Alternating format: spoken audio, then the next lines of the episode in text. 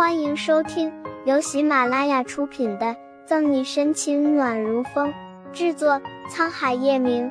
欢迎订阅收听。第七百九十七章，先解决二十年前的事。左心言不知道该说什么了，握紧的手更加用力，手指甲已经将手掌弄出了血丝。可是面对月璇，他还不能够暴露出来。玄姨。心妍比不上沈西，老夫人说的对，要不心妍和陈玉的婚礼还是取消了吧。心妍先回去了。说着，左心言就想要离开。站在一旁听完叶老太太话语的月璇，见自己中意的儿媳妇被叶老太太这么诋毁，也不免恼怒了。月璇见左心言做事要走，立刻拉住了他：“心言，你不用走，留下来。”别人不喜欢你，不认同你，玄一喜欢，玄一认同，你是个好孩子，跟陈宇就是天生一对。努力的想要安慰左心言，月璇拍了拍他的肩膀，将其护在自己的身后，在叶老太太的身边坐下。月璇直接就开口了，没有再转弯抹角的。妈，心言是我月璇中意的儿媳妇，或许你什么都不了解，但我必须说一句，你这样数落心言，她什么都没有怪罪你。反而觉得他自己做的不够好，难道你还不够明白吗？月璇啊，月璇啊，这么多年你还是一点都没变。子涵的死与你来说也没有关系，是吗？叶老太太气得胸口直疼，用力的杵了出手中的拐杖。别人不知道你为何执意让左心言做叶家的儿媳妇，我老太婆心里还不清楚吗？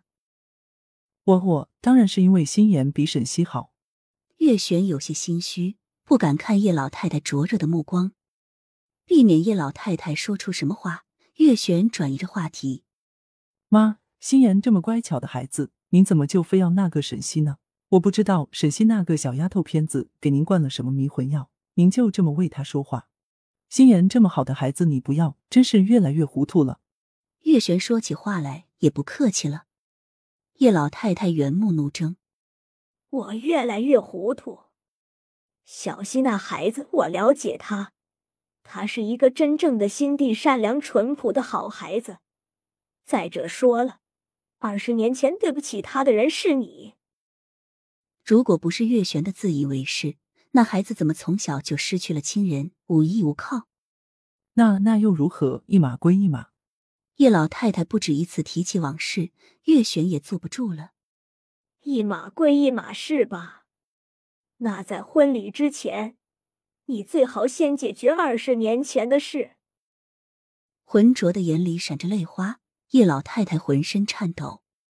一旁的左心言越听越不对劲，二十年前发生了什么事？还有月璇为何自小就待他比叶晨玉好？而月璇还没有注意到左心言的变化。掩饰着心虚，冷冷一笑：“呵呵，看来我和你怎么也说不下去了，还请你离开这儿。反正眼不见心不烦。陈玉的婚礼我们定好了之后，作为奶奶你直接来就是了。反正这件事情他已经决定了，不管叶老太太是什么样子的意见都没有用。左心言一定要进他们叶家的门。”叶老太太被气得胸口起伏的厉害。左心言见月璇这么的帮助自己。很是开心，可是脸上却是一副可怜兮兮的模样。左心言象征性的拉了拉月璇的手臂：“玄姨，老夫人没有这个意思的，你不要想多了。而且本来就是心言的不对，你就不要生气了。”说着，左心言看向叶老太太，楚楚可怜：“老夫人，心言这就走，你也不要和玄姨置气了。”左心言松开月璇的手臂，转身准备离开。在转身的那一刻，眼中露出本来的眼神，出卖了他。不准走！像是河野老太太怄气一般，月璇直接就拉住了左心言的手。